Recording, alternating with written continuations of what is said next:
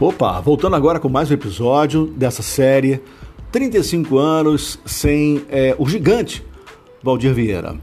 Hum, conforme prometido, esse episódio eu vou trazer 30 segundos de um programa do Valdir. É, eu não sei exatamente a data, mas ele é, adapta a carta de um ouvinte que ao final toca uma música do Roberto Carlos, mas enfim, são só 30 segundos, só para você, quem não conheceu a voz do Valdir, conhecer, e quem conhecia, lembrar, né? Lembrar desse grande comunicador.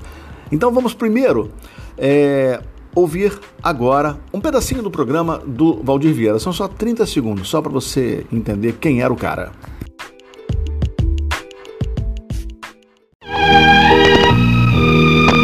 Hesitei muito antes de escrever essa carta, meu caro Valdir, porque sei que minha história é uma história que muita gente não entenderá. Mas pensando bem, eu acho que muita gente tirará proveito dela. E foi pensando assim que decidi escrever. Estou hoje com 21 anos. Sou de uma família muito pobre e passei por maus momentos nessa vida. Momentos que fariam muitos desistirem o que levariam muitos à ignorância total, conforme estava para acontecer comigo.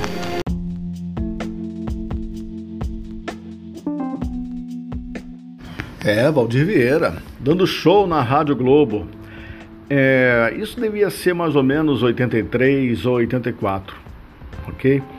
Bom, vamos a mais um depoimento, é, mais dois, né? Na verdade, o primeiro depoimento é do Edson Mauro. Ele também é narrador esportivo, conhecidíssimo. E Edson Mauro teve o prazer de trabalhar diretamente com o Valdir Vieira. Ou seja, trabalhava todo dia, ficava no estúdio com ele todo dia. Isso devia ser muito engraçado, porque o Edson é um cara muito, muito esperto, muito rápido, o Valdir também era. Eu imagino o que, que não devia sair aí nesse coquetel.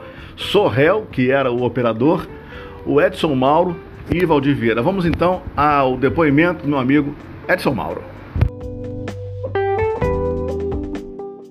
Rui, eu tive a oportunidade de desfrutar de momentos muito especiais com o Valdir Vieira, porque eu fui durante um certo período na Rádio Globo locutor comercial do programa Valdir Vieira, que começava uma hora da tarde diariamente de segunda a sexta-feira.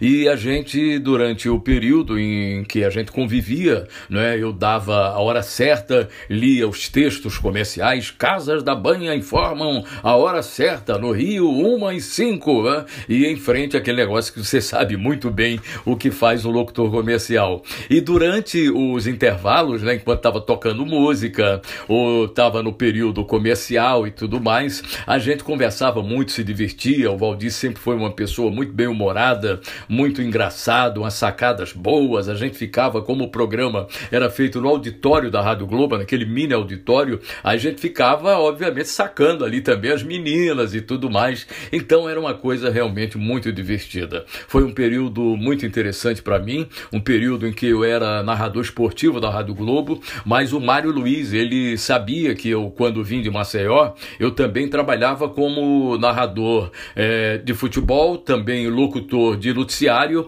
e fazia também a famosa locução comercial. Aí ele me colocou para fazer um período como locutor comercial no programa do Valdir Vieira. O Valdir, na época, fazia o, a locução comercial do Haroldo de Andrade pela manhã, aí dava aquele intervalinho lá do almoço, coisa e tal, e ele em seguida começava o programa dele. Então foi um período muito legal, uma figura que eu lamentei muito quando ele se foi, e uma outra coincidência, no dia da morte do Valdir, eu soube justamente é, no prédio em que eu estava trabalhando, numa agência de comunicação, é, que ficava rigorosamente atrás do Motel Ebony, na rua Conde de Lages, na Glória.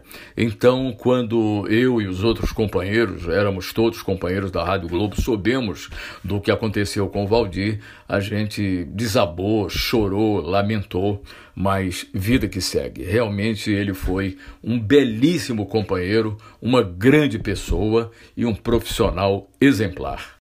Vamos agora falar com Antônio Carlos, que também deu o depoimento sobre o Valdir Vieira, onde ele estava, como foi a comoção na época e tudo. É, na época, o Antônio Carlos já trabalhava na Rádio Globo. É porque o Antônio Carlos foi para a Rádio Tupi, depois ele voltou para a Rádio Globo e agora está de novo na Rádio Tupi, ok? Lembrando que estamos em dezembro de 2020, o ano que não quer acabar. Gente, 35 anos sem Valdir Vieira, esse é mais um depoimento e dessa vez, Antônio Carlos. Grande Rui Jobim, um prazer falar com você.